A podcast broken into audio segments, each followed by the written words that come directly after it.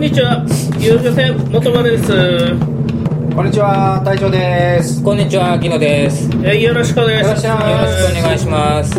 なんと8月1日で遊漁船元丸1周年記念ですおめでとうございますありがとうございます 一応拍手。いや短かったあっという間やったっすようん。何もできんかったね何もできんまま終わったっすね。一年が、1年。お客さんは結構来てくれましたかいや全然っすね。もう壊滅状態っすね。というのもねいろんな仕事が立て込んでしまって遊漁船に力入れれんかったっすね。今日本日その仕事の蹴りがつきました。とりあえず2年目からは力入れれるんじゃないかなっていう感じっすよね。力っていうのは何ですかね時間と労力と金を突っ込むってことですかね、宣伝とか？宣伝はねもうなかなか厳しいんやないかなって思いますね。仕事の軸足を船の方に半分ぐらい乗せようかなっていうことですね。そうっすね。今までは、まだメインの仕事っていうか、その残ってた仕事の方に軸足を持ってたけど、そうですね。できる限り船の方に軸足をこう、乗せようかっていうことですかね。そうですね岸の方と船の方に片足ずつ乗せる2年目っすねうん。でこのまんまこうまた先また先は俺も思ったそれ。船が勝手に沖に行って。一つ目標としてはこれはもう期間がどうこうっていうんやなくてまずある程度あの売り上げ出せるよっていうとこまで行きたいですねまずは。でそれ一本で食うていける目処っていうのを立てたいですね。うん。っていうのがまず最初の目標ですね。でもやっていくことは一つっすよ。お客さん来んかっても釣りに行くっていうね。お客さん来るとか来んとかも関係ないでしょ。まずうん。お客さんがゼロでも釣りに行くと。うん。でまあホームページの更新と YouTube の更新をしていくと。うん。まあそれを2年目にやっていきますよと。いうことでございます。まあ一朝一足飛びにお客さんがガーンと集まることはねこの釣りラジオプロフェッショナルが始まった時点で酔ったもんね。いきなり1年目は無理やろうって。まあ無理でしょうね、うん。まあまあ普通は無理やろね、うん。などっかで修行しよったとかどっかからお客さんついてきとん引っ張れるとか言うんやったら話は変わってくると思うんですよ、うん。だけどいきなり始めていきなりは無理でしょ。うん、でも第1話か第2話あたりでは3ヶ月目には会社辞めるって言うて酔った人おったっすね、うん、いやだって金があったけんね。その時は。でも実際に始めてみるとまあね金が足らんねいや金が足らん。金何ぼあっても足らんっすね。もうあったらあっただけ突っ込めるけん。うん。なんぼでも。つ突っ込めるんだ。突っ込める突っ込める。もうこれをしたいあれをしたいこうした方がええっていうのが次々あるわけだ。ありますね。うん。もう全然余裕で足らんっすね。うん。船の装備とかにもお金かけれるやないですか、はでもまあえっ、とねそれ以外にも広告宣伝費とかにもお金かけれるやないですか、いはい。なかなかねお金足らんよね。厳しいよね。でとりあえず、まあ、兼業いう形になるんですかね。それでじわじわやっていくということで。2, 年目の抱負です。2年目の抱負。で、うん。いろんな方向性に手を広げたらねうん。厳しいっすねっていうのは思い出したね。やけん魚種も最初1年目でタイとハマチとタチをやってみようと思ってはい。思いよったけどもう無理やね。カバーしきれんねどういう意味で？どういうことで？やけんハマチ行った次の日ってタイ釣れないんですよ。タイのおる場所がわからんけん。ああそういうことか。毎日タイ行きよったら釣れるんよタイは、うんここで釣れたっていうことは次はこの海域ぐらいに行っとるだろうっていうのがこう大体目星がつくわけだ。そうそう。で行くやん。うん。釣れるやん、うん。次の日もまた釣れるかもしれんだよ、うん。やけど前日ハマチ行っとって次の日タイ行くとするやん、うん。もうまずゼロからのスタートなんよ、うん。どこにおるやろかって。今まで連れとる実績のある場所は分かるんやけど、うん。そこの実績のある場所のコンディションまでは分からないですよね。うん。だけん魚種を絞り込むんといろんなことせんいうんが重要かな。もうハマチだけでいこうかなと。ハマチブリ？ハマチブリだけで。うんもう別にええんすよ。し仕事あるけん正味。でもお客さんがタイ釣りたんやけどって来たらそれははいはいって行くんでしょ？うーん。まあ渋るね多分。実際お客さんはどっちが多いん？半々ぐらいですね。でジギングで来た人もうん。次はタイで言うてタイも行ってみたいんやけどって言う人が多い、タイはねなかなかあの僕が好きになれんのっすよ。なんで？どうして？いやーなかなかね。単なる好み？新規臭い酔い止め飲んどるよもあるけどアクションがないから激しくやらんけん、うん。もうまあ右手か左手かどっちか分かんないけどそのリールを巻くのをジリジリジリジリジリジリジリって巻いて気がついたらカクッと落ちてる時があるから自分でも。なかなかねそのやりよってねエキサイティングじゃないんですよ。うん。なかなか、うん。で流すんも人流し30分以上流すでしょ。うん。なかなかね愛することができんねやないかと思ってこれ以上続けても。愛する。ラブの方？愛情が持てんすよね。タイに。たうん。平場に？平場に？平場いうルアー自体に。うん。まだジグの方が好きなんですよ。キンキラ光っとるから。もうなんかねこうやって自分でごちゃごちゃやるやん。うあのごちゃごちゃやるんがいいんやろね、ん。激しさとかが。うん。で筋トレしたこの筋ト筋肉が役立ついうのもええしね。うん。対筋肉いらんでしょ？いらんすね。やけんまあハマチぶりで行きたいなと。うん。で平場ってね、うん。YouTube のネタ動画が作れんのですよ。全部一緒やけん平場。ああ見栄え変わり映えせんね。全部ずーっと一緒やけん。あれやけんどこの会社の平場撮っても全部一緒やけん、あー。釣りのアクション自体も変わらんもんね。変わらんっすね。下向いておこう潜るだけやし。はいそうっすね。うんまだジグはバリエーションがあるんすよね、うん。めっちゃ長かったり、うん。短かったり、うん。葉っぱみたいなやつがあったり、うん。なんだかなんだかんだでなんとかなるんじゃないかなっていう。うん。がジグっすね。でジグの方が YouTube の再生回数が多いんよ。単純に。タイタイに比べれば。タイに比べれば。うん。やけん全国にお客さん多いんやないかなって思うんよ。うんタイのお客さんって地元の人でしょ？松山の人が多いんですよね。うん。だけどねジグはハマチは全国から来るよね。うん。結構県外のお客さんとか多いんで、うんまあ、そっちの方が集客できるんやないかと。YouTube とか、うんネットとか。うん。えー、とホームページか、うん。ホームページとか使うんやったら全然全国から集めた方が僕の今持っとる宣伝の手駒的にはそっちの方が有利よね、うんえーそういう戦略でいこうかなと思っております、ん。でなかなか YouTube やりよる遊漁船もおらんやないですか。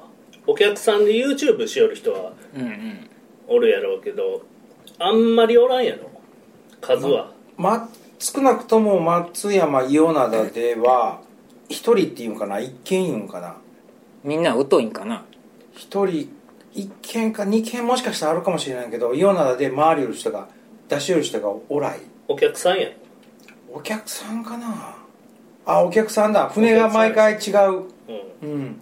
で何々船何々、ま、何々丸に乗りました。船長誰々さんですって言ってうん。出よる人がおらいはいはいまあでも遊漁船でその YouTube やっていくっていうのはこれからあれやないですかね。有利な展開になっていくんやないですかね、うん要はあのじゃあ自分とこで映像 YouTube でやっていくよって言うた時いきなりはできんやん。まずパソコンがうん。である程度編集できないから。やろ、うん。うん。まずそれができんやろ。パソコン拾ったことないけん、うん いやまあやったね。釣り人は 釣り人はパソコンに弱い。んでパソコンっていうかあの OA 機器に弱いんや IT に弱いんじゃろうね、うん。ビビったね。全員できん。唯一できるのがスマホだけ？スマホの LINE と。いや LINE もようわからん。ねまあ YouTube やって直接売り上げが伸びるっていうわけではないと思ってる人も多いじゃろうけどね。まあ何やってもそうやと思うんですけどね。最初は全然上がらんと思うんですよ、うん何年か続けてからやと思いますね結果は、でホームページはの超過報告とか出しよったらそれ見てお客さんはパパラパラ来るね、その「連れ寄るよ」言うて言うた時だけ。釣りよるよ「連れ寄るよ」言うて連日出し出したら来るね。やけんあそこと直結しとんやろあれ見よんやろね。大概。あ超過報告。超過報告、まあ苦労したホームページ。そう。でまあそれでどこまで行くかやろね。どっか一点に集中せない関係ね。いろんなことやったら結構人間のできる量って限られとると思うんですよ。24時間やしね時間が。そうなんですよ。まあ遊漁船だけやったらねまだなんとかなるんかもしれんけど。うん。遊漁船だけではないけんね現状では、うん。まあこれでやっていくよと。結構ね考えたらいろんなアイデア出るんすよ。やけどねそのいろんなアイデア出たとしてもそれが実るまでに時間かかるんですよねやっぱ。うん。やけん一箇所ず一点集中でいかんかったらいかんなっていうのは実際やって思いましたね。うん。最初はいろいろ考えとったの。ポイントカードをいいよったね。うん。やったりしたらええんやないんかとか。ういろいろ考えるけどいやらやれんねようやらんねん。アイデアはもう無限に出てきます。うん。だけどそれを継続せなどっちみち意味がないんで継続するいうことはそれだけ金がかかるけんねそれに。うん。まあスタートにも金がかかるし継続するも手間がかかるし。うんそこで時間と金と労力を奪われるんですよ。一個やり始めたら。やけんもう一点集中でいきましょうよ。とりあえずは YouTube の動画とホームページ。ホームページですね。それとこのラジオ。のラジオ、ラジオがこれからはぼちぼちは撮れるようにはなると思います、たし前よりは時間空くと思うんで。今日でその一区切りとなったんで。うん。ある程度頑張れそうな気がしてきましたね。ただその軌道に乗せるまでの話ってずっと釣り行って YouTube 上げてホームページ更新するだけじゃないですか。うん。あんまり喋ることないよね。まあね。うん。あの船の上で声が通ればね船の上で我々は言いながら釣りとかできるんだけど。ああうるさいあのエねンジン音がね。エンジン音がね かなり入るけん、まあエンジンの真上でやっとるから知らないんではあるんだけど。あれ船のへさきやったら意外にエンジン音が響いてなかったでしょ？ああそうっすあの A 釣った時。ああでちょっとねうん。まあ実際にまあ動画の方でもやったんやけどスロージギングがかなり怪しいなって思い出したんよ。だからどういう意味で？あの 正解ないんですよ目的地にねうん。行く時にねこっからまあ今治でもどこでもええけどこっから松山から今治に行く言うて言うたらいろんな手段があるじゃないですか。はい。車で行くとかうん。ヒッチハイクで行くとかうん。原付で行くとかうん。歩いて行くとかうん。普通のジギングが車で行くぐらいやったらスロージギングってヒッチハイクで行くぐらい効率悪い効率が悪い。効率が悪いっつうか普通にやって普通にできることをバランス崩してやっとんよね。うん。やけんああなんかうさんくささがちょっとわ理解できたなっていうのがありまして。えっとね。全然わからんぞ。えっとね。伝わってないぞ。まず魚がおるやないですか。えっ、と船の底50メートルにおると。おると、うん。でこいつを釣ったろうと。うん思った時にまあ普通のジグを買うやん。うん。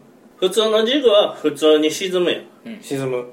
そして普通の糸と普通のリーダーをつけるやろ、うん。で普通の針をつけるやん、うん。で普通の竿と普通のリールでうん。釣りするわけよ、うん。そしたら普通に魚が釣れるんようん。シンプルですね。スロージギングっていうのは、うん。この魚おるけど食い気があんまりないなっていう時があって要それは食い気がないなっていうのは人間の主観ね。そうそう。あの魚探で見てめっちゃ映っとんのにルアー入れても釣れんやんって思うんや。ありますありましたね。こうなったらそめれっちゃおるのに。それ賢者モードやんっていう話やん。賢者モードね。賢者モードのやつをねうんうん。スロージギングでうんヒラヒラさしたら釣れるんやないかっていうのがスロージギングよ。はい。で賢者モードのやつをねうん。釣るためにヒラヒラしたジグを使うんよ要は。うん。人によっていろいろなんやけどね、うん。葉っぱみたいなジグをす水平姿勢にするためにうん。こうするために 出た。ラジオじゃ何も伝わらないジェスチャーしかもこの物使ってやるっていう。うん。こうするためにやるわけよ、要はジグをこうじゃなくてまっすぐ上に上げるんではなくて真横にするね。こう動かしたいんよ、うん。あの動き的には90度曲げたいと。そうそう。ほそしたらこうやって泳ぎよる魚って立ちようぐらいや。まっすぐ立ったまま泳ぐやつね。うん。だけど自然の魚はこう横向いて泳ぐ。横向いて泳いでますね。だけどナチュラルっていううん。考え方でこっちの方が釣れるんやないかっていうのとうん。こっからピラピラピラってなるやん、うん。面積が広いけん。水の抵抗が大大きいからひらひらしながらこの歯型のジグは落ちると、そうそう、うん、沈んでいくと。ピラピラピラってなるやん、うん。ピラピラによる効果で釣れるんやないかっていうことで。それがスロージギングの基本的な考え方。うん。うん。なんすよ。うん。でねじゃあね、うん普通の竿で、うん。普通の糸で普通のリールでうん。やろうと思ったら、うん。これが沈むんがゆっくりやけん今度底が取れになるんよ。糸が普通のやつやったら。あートンと止まったんが分からんのだ。あのいわゆる底底取りしたポンと止まったんが。そうそう、うん。やけん初心者の時とかは自分の重さが分からんけんそこがいつまでたっても取れんな言うてうん。俺い言おっつまでたってもピロピロピロピロ糸が出ていくんじゃっていう状況になるわけよ、たうんゆっくり沈むけんなんせ。うん。こう沈んだ後の着底も気づかんのよ、うん。ゆっくり沈むけん。うん。これがトンって止まったらストンうんスピすごいスピードで落ちた場合ね。トンって止まったら、うん。あ止まったって思うんやけど、ピランピランピランピランピランってなるやん、うん。そしたら糸もピランピランピランって出るやん、うんリールの、うんそしたらピランピランって止まった時に、うん。こっから流れが押し出すん糸、うんうん。そしたらい糸吹けが増えるわけね。糸吹けがずっと流れていく、うん。うんそしたらそこが取れになるんよ今度慣れてなかったら分かんないってやつね。慣れとったとしても、うん。重量がギリギリやったら、うん。そこ取れ取れになるっすね。物理的にそれはこう落ちるもんとピラピラ落ちるもんやったら、うん。ピラピラ同じ重量やったらピラピラ落ちる方がさっき底が取れになるね。うーん。まずやけんそこついたことが感じ取れになるんですよ。でその後糸が押されてうん。出ていくじゃないですか、うん。流れがなかったらええけど流れがちょっとでもあったら分からんなるよね。うーん。じゃあねこの対策としてどうするかって言ったら糸細くするしかないやん糸を細くうん。糸細くしたらピランピランピランピランってなりよるやつでも、うん。そこが取れ始めるんですよ。うん。そしたらさ糸3号やけど2号にしようぜいううん。話になって。細くすることね。ううん。うん。そしたら同じ重量のジグでも着底が分かり始めるんですよ、うん。まあ糸を細くすることによるデメリットがあるんですよ。うん。メリットもあるけど。うんデメリットもあるんですよ。うん。まあ単純に糸が弱いわよね、うん。細いけん。うん。大物が釣れにくくなる。まあ要は単純に。要は上げるまで時間がかかるとか。ああ切れそうになるからあんまり無理やり上げれないってことそうそう。ドラグ締め込めんとか、うんうんいう問題に直結しますよねここで、昔からよう言ったいわゆるライトタックルとかいうのはそれ？ほうやね。スロージギングやね。うんライトタックル。の人多いね、うん。でまあ干したらねうん。糸が細なったらね今度は竿をねうん。細くするんですよ。うん。でリールも小さなるんようん。糸が細かったら。うん。細くなった竿とリールと糸を使ってヒラヒラしたやつをやる。うん。これなんで竿が細ないといかんっていうかあのー何スロージギング用の竿を使わないかんかって言うたら、うん反発が強くないと、うん。ジグが短い巻き取りの長さで横向かんいう話なんよ。うん。うん。それはちょっとイメージいまだにできんそれは。糸をね引っ張ってジグを横向けるには9 0センチいるんやって、うん。僕はこれ0センチで横向かせれるんやけど、うん。その人らが主張するには、うん。こっからこう向けるに9 0センチいるらしいわ糸を巻き取る長さが9 0センチないとないとジグを真横にすることはできまへんよっていうことね。っていうのをパンフレットに書いたんよ、うんうん。できるんよ。0センチで。0センチでいわゆる巻き取らずにジグを真横にすることができると。そうそう。スラッグジャークしたらできるうん。要は糸をねうん。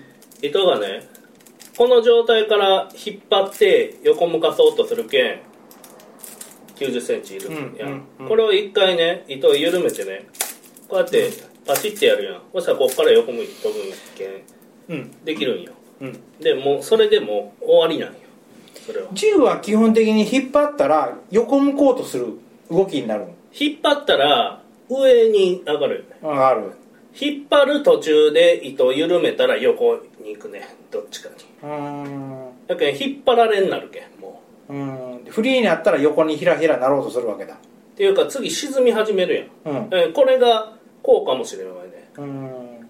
でこう引っ張っていって糸をピュッて緩めたら水の抵抗をどっちかの面で受けてこうなるかもしれないね、こうん。潮の潮の流れかなんかでも変わるし。いいことねうん。うんつうことで。はい。糸を引っ張りよる間はまっすぐ。糸を緩めたらへっちょ行くと、うんへっちょ。うん。ガイドがなくなるやろ。へっちょね。ガイドラインがなくなるやろ。へっちょに。多分多分イオ弁だと思う、へっちょっすか。へっちょに行くと行くよと。でいう話でまあなかなかね難しいんですよ。いやそのスロージギングいうことか？うん。やけんあのー普通にやりゃええやんっていう話だね普通の 普通のジグに普通の竿に普通のラインでそうそう。普通にしろよって。そう。っていうのを思うんよ僕は。でねじゃあスロージギングがこの賢者タイムに入ってるハマチをね、うん。いっぱい釣ることができるんかって言ったらねうん。普通のジグってねうん。巻く早いやん。うん。ごくごく上がっていくやん、うん。踊りよるね。ピュピュピュピュって上がっていくや釣り釣り人も踊りよるね。んでハイピッチで早く早くうん。はいやる、はいスロージギングっていうのは、巻き取りも4分の1とか、うん。4分の1回転とかでハンドル回すとかはい。8分の1回転でハンドル回していくとかはい。言うんでずっと同じ推進でやろうとするんよ。あの同じほぼほぼ同じ水深でやりたいジグを踊らせること？そうそう。うんうんだけん普通のジグみたいにうんうんビャーって上の方まで上げて、ビャーって下ろしてっていうのをやらんわけよ。うん。やけん釣れるんですよ。要は棚が外れてないよ。それ棚が棚が外れてないことを言わずにだけど釣れるんですよっていうのは意味通らんと思うよ。やけんこれスローの方が釣れるよとかいう時は棚が外れてないようん。だけんそこに魚がへばりついとる時とかはスローの方が釣れるとかいうのは単純に巻き巻き上げすぎてもう魚探に3メートルのとこで魚が映っとんのに5メートル以上上げる意味ない。ようん。3メートルのところでジグを踊らせろっつうことだね。そうそう それができるのが、まあ、いわゆるスロージギングって言われとる釣り方。そう、うん、それ普通のジギングでできるやん、できますね。できますね。あのそこの方でこうやごったうん。らできるやん、うん。それこうこうやったらっていうのは全部つなが絶対伝わってないと思うけど。詳しくは YouTube を見てください。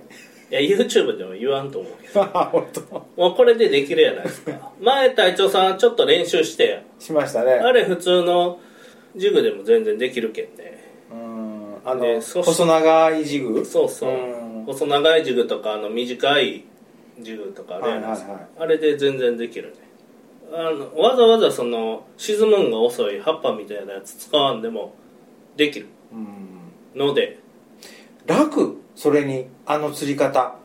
まあちょっと難しいけどね。地形変化があるとことかやったら、うん。そうそうそうそう。そうああれはね。知らん間にそこついとった気がついたら地面つっとったもんな、うん。やけんああいうああいう問題もね普通の葉っぱみたいなジグ使わんかったらおごりにくいと思うんですうよ、ん。で糸が太くできないね。うんうんうん太くっつうか普通にできないね、で竿も普通の使えるし、リールもまあ普通の使えるけん。うん。かけた後上げるんが楽なわけね。うん。で俺スロージギングはちょっと正解はないんですけどね。うん釣る。うん。やけん。一匹の魚を釣るっていう部分に関して正解はないんやけど手段の問題やけんスロージギング用に物を揃えんかってもええんじゃないかっていう意見。いやうん。うーん。いや普通。ど腕腕っていうか釣り方さえ分かってれば同じ動きできるよっていうことね。技術でできるやんっていうことかな、うん。なかなか難しいんですけどね。スロージギングがそれで果たして間違いなんかって言われたら難しいとこやけどね、うん。魚を釣るっていうことは達成できるんですよ。うん。ベストなやり方かどうかって言われたらまああんまりベストではないかなと思う。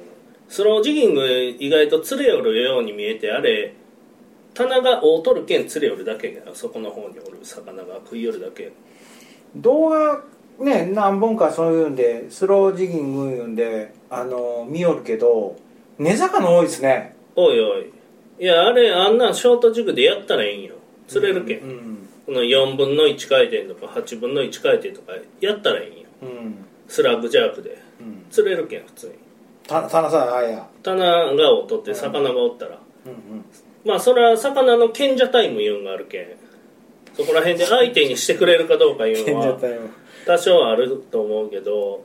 腹いっぱい食ったどーっていう後ねあでものあいつら喉のギリギリまでイカとか食っとる時があるやろ。賢者タイムないのかなと。いや分からんっすね。ふっと口開けたらそこにイカの頭が見えたりすることがあるけど。いや謎やけどまあそういうとこ難しいんやないかなって思うっすね。スロージギングは。ちょっと基本を逸脱しとるやん。いや基本がどれか分かんないから。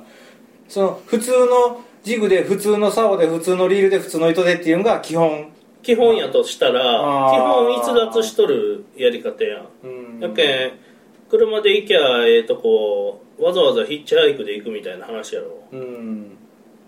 まあでもそれスロージギングの方が利点が多い言うて考えとる人もおるけんスロージギングやりよる人も多いんですよ。うんうんだけどあの葉っぱのみたいなジグのひらひらの方が利点が多いって考えとる人はおるけんね。うんうん。あっちの方が釣れるって思っとる人はおるけんね。うん。難しいとかやけど。ちょっとちょっと難しいんやないかなって思い出したっすね。スロージギング自体のその釣りの構成が無理があるんやないかなってい釣りの構成員はその釣り道具の構成？う、うん、うん釣り方が合理的やないっつうかね。うん。ちょっと調べたら分かるんですよでも。結局釣り具屋さんとかがさ今までのジグ、えー、竿？ジグジグの釣り方？普通のなんとか普通のなんとかってさっきも言おったけどうん。それだけやったら売り売れ行きが遅くなったけんちょっとこういうんでも攻めてみようかって始めただけやないの？いやそれもありますよ。それもある。これで新しい新しいジャンルができたから。そうそう。それもある、うん。そういうのをね仕掛けていくんやろね。仕掛け人が。どっかの釣りメーカーの誰かさんが。誰かわからんけど。そうっすね。ちょっとやけんそのここでねスロージギング怪しいんやないかっていうのは言えるんよ、ううんさんくさいんやないかっていうのは、うん。やけどそのまあここで僕が言いよるだけやんこれは。まあねこ個人の考えです。主観主観ですですもんね今の話はだけどそれやったら、まあ、YouTube の動画の中でそっちの方をやっていっていかにスロージギングが変なことしよるかいう。変なこと。変なこと。普通のジグでやりゃええやんっていうとこ。沈むん水抵抗が強い沈むん遅いやつでやって糸細せないかんなったりなんかっていう弊害が出たらそっちの道具の方を合わせていくっていうその葉っぱみたいなやつと棒状のやつでそこまで差出るんか？っつう話よ。ひらひら感が出る出るか出んかじゃろ？うん。ってことは落ちるまでのスピードが遅いけんそのひらひら感の間に食うんじゃないかっていう一点？その一点張りっすね。でそのそこに行き着いた発想っていうのはイワシがうん。死んだ時にうん。イワシがハマチにアタックされたり、うん。まあ、魚にアタックされてうん。外傷を負ったり、うん。ショック状態になったうん。イワシがこのまま群れの中からパラパラパラって落ちていくんよ。うん。それをやりたいんよ。それをやりたいジグで。それをやりたいね。要はその水平姿勢がどうのっていうよりもうんうん。ジグでその水平姿勢をやりたいんよ。うん。イワシの。うんパラパラパラっていう。うん。ええやん。そしたらそれで釣れるんだったらええやん。でこのなんかこの感じとかいやもうそういうんでやりたいんやけどそのイワシの動きとジグの動きを合わせたらうん。釣れるって思っとんよきっと。人間は。人間は。うん。そういう話よね。うん。いまいまいち飲み込めん。狙いが。うんだけどそのスロージギングやりやる人っていうのはジグを横に向けてイワシが食らったイワシを演出させてうん。のピラピラとかをやりたいっていうのが多い考えっつうかね。最初からスタンダードな考えっつうかね。最初からその葉っぱみたいな銃やろそれ。うん。横にして落としたらいいんじゃないいやそれじゃあ味がないやないですか なんで横にしとったらそのままう下下の下からボコボコいけるんじゃない？平行のまま落ちるよ。それ言うたらバレるやん。誰に？意味がないことが。お客さんに。バレるかな。売れになるやん。そしたら今度横になっとるジグが売れ出すやん。いや釣れんねんって。横になっとっても。え横になっとん全然釣れんやんってなったらえじゃあスロージグも意味ないんちゃうんってなるやん。わそれに横向けてジグ落としたら巻く時重いけんしんどいやん。重かったね。やけん もう重かったね、落とす時はまっすぐ落としたいんですよ。うん。えー巻き取る時もまっすぐ上げたいんですよ。でこの下のとこだけで横に向けたい。うん。一瞬横向くやん。うん。この一瞬に全てをかけとんでしょう。ん。だけどそれを隊長さんが言うたみたいに横にここハンガーみたいにして吊るして入れたら一緒やんってうん言うやん、うん。いやそれやったらそれ横向いとることで釣れんのがバレるけんね。これやったらテーリングしとるジグとか相当釣れないかんやそうやね。そうやね。でもテーリングしてしまったらみんなカッカッカ開けてしまい上げてしまいよるけんじゃない。あれあのままもしかしてやっとったら釣れとるかもしれんねでそれはあるでしょうね。ただそれ横向いとるけん釣れるかって言われたら 俺はなんかちょっと違うんやないかなって思うんですよ。確かにねその水平姿勢で釣れる理屈っていうのはあるんよ。うん。だけど僕もね水面とかでは水平姿勢こだわるんですよ、うん。水深が浅なったらうん。水深が浅いのに結構こう頭が下がって泳ぐルアーとかが売りよんすよ、うん。っていうのは足場が高い時に、うん。頭が下向いてなかったら飛び出すんよね、うん。結構まだ足元まで来てないのに飛び出したりするうん。沖で。やけんそれをちょっとでも抑えるためにルアーの頭下げとるやつがある。バランス的にわざと探探しそういうバランスにしとんそうそう、うん。やけんうん。そこらの岸壁で釣る分にはそれでそれが釣りやすいんやけど、磯とか行ったら入りすぎるんよね、うん。水の中に、うん。やけん水平姿勢のルアー僕は好んで使いよんですよ磯とかでは、うん。つうことで。うん。確かに水平姿勢がナチュラルっていう理屈はあるけどうん。それよりも魚にルアー近づける方が先やと思います、うん。いう話です。はい。やけんショートジグ5個5個巻いて 20m も 30m も上げずにうん。ショートジグも 3m ぐらいでねスラッグジャークでパパパンとこうやっていったらねできるんじゃないかなっていう同じことができるんじゃないかないうことねうんっていうかやりよるけんね実際。私たちはそれで。今の説明で釣りのよう知っとる人は分かるわけ。あー分かると思うけど、ね、どういうふうに動動かしよるいうのが脳内再生はできるわけだ。できると思うけどね、まあでも今そのやり方が現にできるし魚も釣れよるけんスロージギングがかなり怪しいっていうのは僕の考えとるとこやね今の。あれダメやね多分。ついついに言い切った。ついに言い切った。あの錯覚しとるねみんな。うん。あのはや流行り？あのねいやあれさ錯覚するんすよ。やっぱ魚が魚が釣れる棚があるやん、うん。棚から外れんけんあれ釣れよんよ。普通のいわゆる普通の普通の普通のジグやったら一瞬でた棚をこう通り過ぎてしまうからその一瞬しか食いつく時間がないっていうこと。そうそう、でジギングのショートジグとかでやる人ってハイピッチでっていうハイピッチジャークで早く動かしてうん。魚を誘っていくとかいう釣り方をやる人多いんですよね。うん。それ棚一瞬で通り過ぎていくけんね。うん。それはすごいよくわかるだけどその棚をねキープできとるけんスロージギングが釣れよるだけやけんねあれは。うん。だけど普通のジグも棚をちゃんと取ってジギングしたら釣れるよと、うん。まあ釣りの基本やないですか。棚取りなんか。うん。ジグやりよる人はなかなかねその基本ができてないっつうかねそんな人が多いんやないかな。っていう思って。やけん錯覚するんですよ。やけん相型のジグか、うん。パパみたいなジグかの差じゃなくて、うん。単純に棚が合ってないけん釣れてないだけなんですよね。うん。えそれで錯覚するんよ。うん。葉っぱ葉っぱの方が釣れるで。ってなるスロージグの方が釣れるんやないかなっていう錯覚を起こすんや。2つ要素が重なっとるけ棚に長時間おるからただ単に釣れてるだけだっていう。そうそう。釣れる棚にジグが合っとる。うんだけどやけん魚にルアーが近い距離の問題だけで釣れよるよね。うん。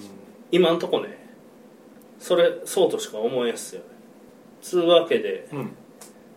2周年目に向けて頑張っていくんで。最初と最後だけ2周年目に2周年目の話で真ん中は普通にスロージャックはなんじゃそりゃが話になっとるねあの1回ぐらい来てあの 釣りラジオ聞きよる人。